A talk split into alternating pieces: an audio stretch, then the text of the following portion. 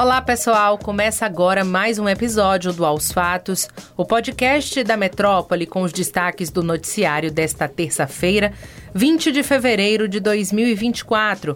Eu sou Stephanie Suerdick e comigo na apresentação está Lila Souza.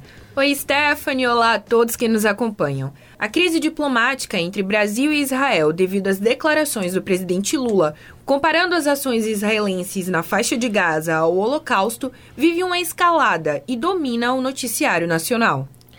É, Israel voltou a cobrar um pedido de desculpas de Lula. Em um post em português nas redes sociais nesta terça, o ministro das Relações Exteriores israelense, Israel Katz, classificou a comparação feita por Lula de promíscua e delirante e reafirmou que o presidente do Brasil continuará sendo persona não grata em Israel até que se desculpe. Em outro trecho, o ministro defende a ação em Gaza Israel embarcou numa guerra defensiva contra os novos nazistas que assassinaram qualquer judeu que viam pela frente. Não importava para eles se eram idosos, bebês ou deficientes. E ele conclui, abre aspas, ainda não é tarde para aprender história e pedir desculpas, fecha aspas.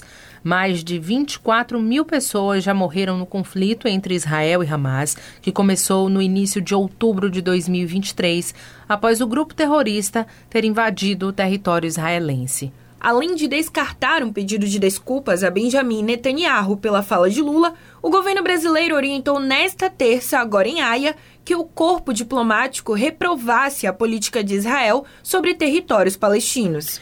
Isso mesmo, a Corte Internacional analisa, a pedido da Organização das Nações Unidas, a ONU, a legalidade da ocupação por meio de assentamentos de locais como Cisjordânia. O Brasil se manifestou nesta terça contra a ocupação desses territórios, tratando-a como ilegal. O entendimento é o de que a política de ocupação israelense impõe uma espécie de apartheid, uma segregação aos palestinos. Na Rádio Metrópole, Mário Kertes comentou a crise entre Israel e o Brasil. Primeiro, eu acho que o presidente Lula cometeu um erro grave, sério. Grave não, sério. Comparar Hitler, Holocausto, Hamas e Israel completamente errado, furado, não tem nada a ver, condenável, não tem, foi erro, erro, erro, ponto. Agora, o primeiro-ministro de Israel, Benjamin Netanyahu, de extrema direita, que está sendo combatido, estava sendo combatido dentro do país dele por multidões, aproveitou isso para transformar num grande espetáculo e, com isso, se fortalecer e receber o apoio de todos aqueles que defendem a existência do Estado de Israel. O que o Estado de Israel faz agora, o governo de Israel faz agora, é abominável. Qual o objetivo do Estado de Israel agora? É defesa ainda? Foi atacado por um grupo de terroristas? Foi.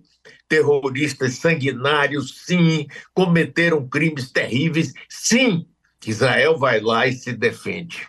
E agora? Está fazendo o quê? Qual o objetivo? Vai acabar com o povo palestino? Não deixe de conferir a apresentação e comentários de Mário Kertz todas as manhãs na Metrópole, sintonizando 101.3 ou então no YouTube do Portal Metro 1. Em mais um episódio da crise no sistema prisional brasileiro, as visitas aos detentos do módulo 5 da penitenciária Lemos Brito, em Salvador, foram suspensas nesta terça devido a um princípio de motim. As informações foram confirmadas pela Secretaria de Administração Penitenciária e Ressocialização, a CEAP, e ninguém ficou ferido. De acordo com a SEAP, o princípio de motim aconteceu devido às operações policiais que estão sendo feitas semanalmente nas unidades do presídio. Isso teria provocado uma revolta dos detentos. Para conter a situação, cerca de 12 policiais militares da Companhia de Intervenção Rápida, a CIRP, do Batalhão de Guardas, além dos policiais penais plantonistas, foram acionados e fizeram inspeção na unidade. Nesta terça, os detentos tentaram arrancar grades como manifestação contra as operações. Não há previsão de quando as visitas serão retomadas. Vamos acompanhar esse assunto. O ministro Alexandre de Moraes, do Supremo Tribunal Federal, decidiu não atender ao pedido do ex-presidente Jair Bolsonaro e determinou que a Polícia Federal pode manter a data do depoimento. A defesa de Bolsonaro havia pedido adiamento da data. O depoimento é na investigação sobre tentativa de golpe de Estado. Segundo a PF, Bolsonaro e aliados se organizaram para não cumprir o resultado das eleições e mantê-lo no poder. O depoimento está marcado para quinta-feira, dia 22. Os advogados do ex-presidente afirmaram que ele tem total interesse em cooperar plenamente com a investigação e provar sua inocência, mas que neste momento buscam preservar o direito à ampla defesa. Eles argumentaram que a decisão que autorizou a operação sobre o tema há duas semanas contém excertos de supostas conversas presentes nos celulares apreendidos ao longo de todo esse procedimento investigatório, mídias às quais a defesa não teve acesso até hoje.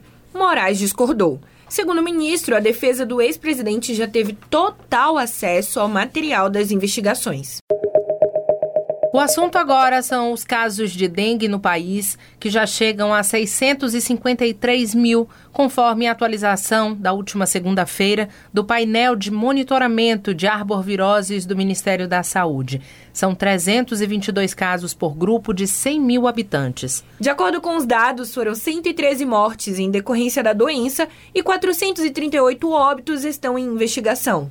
As mulheres respondem pela maioria das infecções, 55%, enquanto os homens registram 45%. A vacinação contra a dengue começou em pelo menos seis dos dez estados selecionados pelo Ministério da Saúde para receberem um lote inicial de 712 mil doses. A Bahia é um desses estados. Confira o esquema de vacinação em Salvador no portal Metro 1.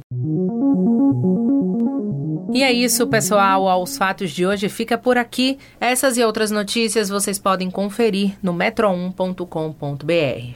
Nos acompanhe nas redes sociais, arroba grupo.metrópole no Instagram e no TikTok e arroba metrópole no X. Também não deixe de ativar as notificações no Spotify para receber um alerta toda vez que sair um novo episódio e se manter atualizado. Tchau, tchau a todos. Tchau, tchau, pessoal.